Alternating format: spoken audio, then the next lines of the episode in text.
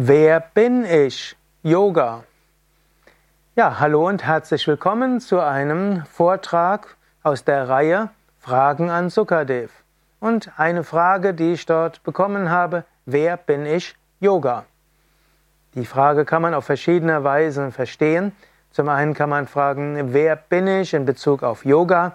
Ihr könntest überlegen, hm, nach der Ayurveda-Typologie, bist du eher ein Lufttyp, also ein Vata-Typ, einer, der hm, ja, eine gewisse Leichtigkeit hat, der viele Ideen hat, kreativ ist und so weiter?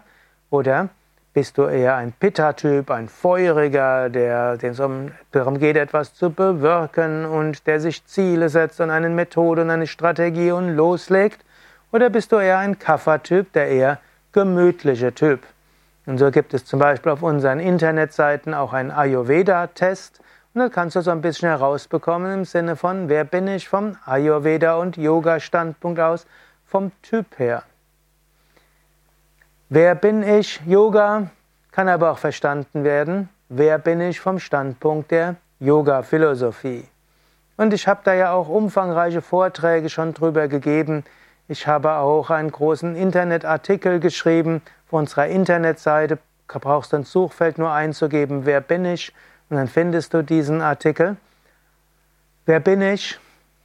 Yogis sagen, du bist nicht der Körper, du bist auch nicht die Psyche. Du hast einen Körper, der Körper ist ein Fahrzeug der Seele. Wenn du letztlich geboren wirst, dann inkarnierst du dich in dieser Welt. Dann hast du diesen Körper und der Körper ist ein Fahrzeug, er ist wieder ein Raumanzug, den du brauchst, um auf dieser Welt deine Missionen zu erfüllen, auf dieser Welt deine Rolle zu spielen, um auf dieser Welt zu lernen. Du bist nicht der Körper, du hast einen Körper.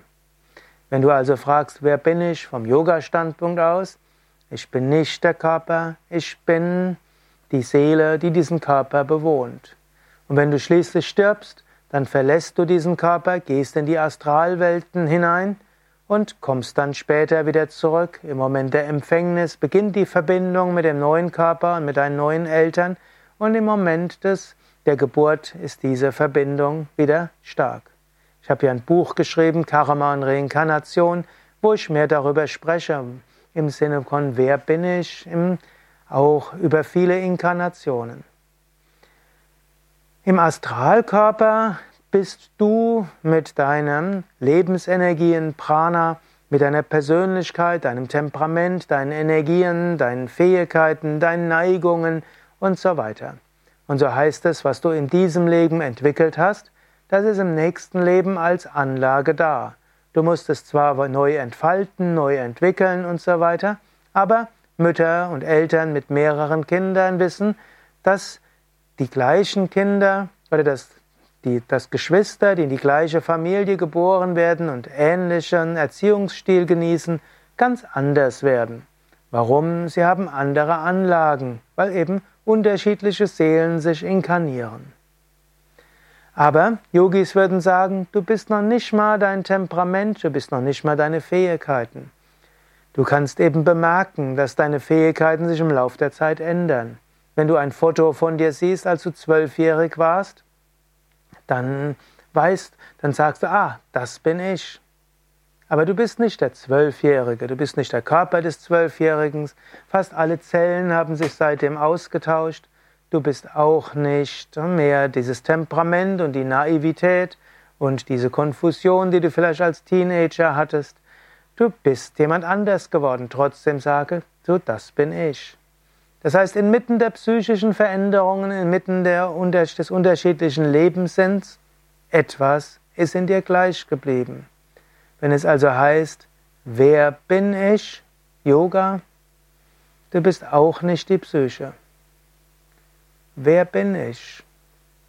Letztlich ist die Frage in tiefer Meditation zu beantworten. In der Meditation kannst du Erfahrungen machen jenseits des Körpers. Es kann dir geschehen, dass du deinen Körper von oben beobachtest, dass du Körperbewusstsein verlierst. Dann weißt du, ich bin nicht der Körper. Es kann dir in Meditation passieren, dass du die Gedanken wahrnimmst und du merkst, Gedanken laufen ab, Emotionen laufen ab und du merkst, ich bin nicht Gedanken und ich bin nicht Emotionen. Es kann dir geschehen, dass dein Geist absolut ruhig wird und du dann weißt, ich bin reines Bewusstsein. Yogis sagen, du bist das Unendliche und das Ewige, eins mit der Weltenseele, reines Bewusstsein. Yogis nennen das Sat Chit Ananda, Sein, Wissen und Glückseligkeit. Sat unendlich, jenseits von Körper und Psyche. Chit reines Bewusstsein. Ananda reine Freude. Letztlich kann man sagen, im Yoga geht es um Selbsterkenntnis und die wahre Verwirklichung, wer ich bin. Wer bin ich Yoga? Wer bin ich vom Yoga-Standpunkt aus? Letztlich kann man sagen, wer bin ich? Diese Frage kannst du beantworten, indem du Yoga praktizierst, insbesondere spirituellen Yoga praktizierst, wo die Frage, wer bin ich, von ganz entscheidender Bedeutung ist. Daher, wer bin ich? Ich bin das unsterbliche Selbst. Ich bin nicht der Körper. Ich bin nicht die Psyche.